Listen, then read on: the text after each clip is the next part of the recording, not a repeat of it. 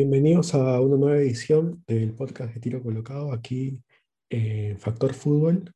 Y bueno, hoy vamos a tocar el tema de la Copa Libertadores porque los clubes peruanos han ya jugado la quinta jornada de la fase de grupos de la edición 2022 y hasta ahora no han podido sumar punto alguno.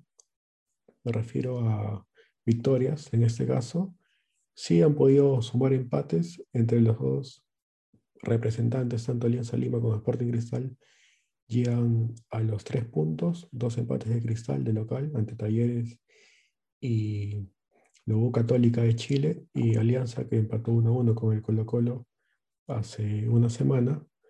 Y bueno, ahora les toca dos visitas difíciles, complicadas y que seguramente van a alargar la mala racha de los clubes peruanos en esta edición de la Copa Libertadores, que ya, si no me equivoco, se ha cumplido casi un año, ¿no? En la última victoria de un equipo peruano en este torneo internacional, ¿no, Junior? ¿Cómo estás? Bienvenido.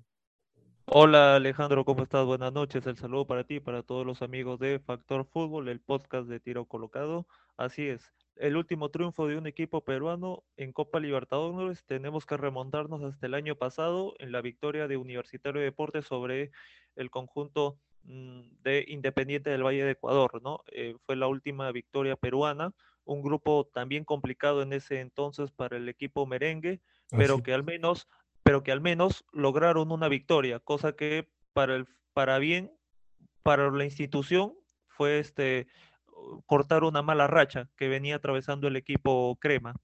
Y, y bueno, como tú lo dices, un grupo difícil porque estaba Palmeiras, estaba Defensa y Justicia y estaba Independiente del Valle, que son clubes sudamericanos que últimamente han tenido un muy buen desempeño en la Sudamericana como en la Libertadores, ¿no? Junior.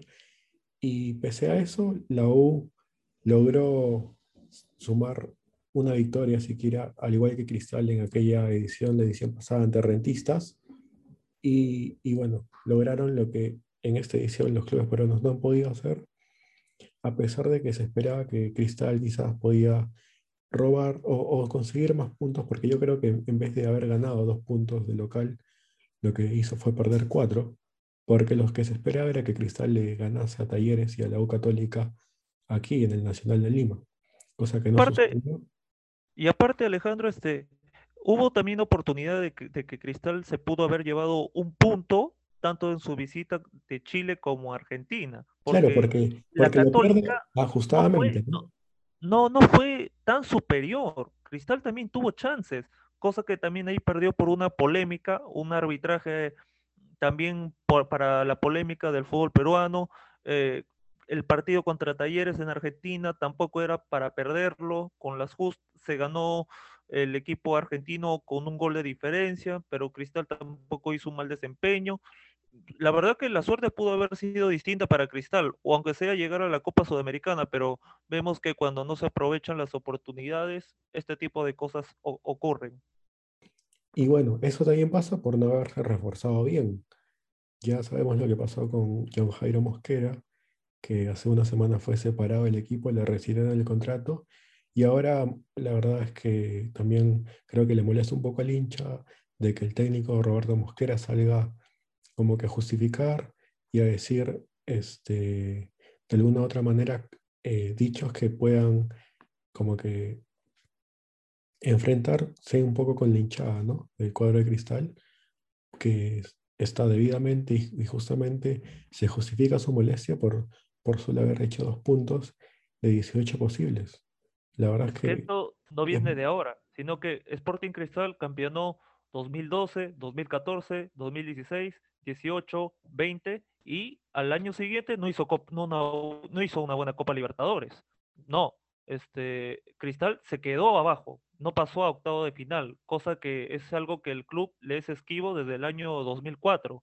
Y una institución tan seria como Cristal, que como sabemos tiene buena infraestructura, un buen sistema en lo que es este de formación de futbolistas, mm, que no llegue a pegar ese salto internacional desde hace ya muchos años es, es todavía la deuda pendiente, ¿no? Cosa que los hinchas también están esperando del equipo bajo Pontino. Así es, es algo que se espera.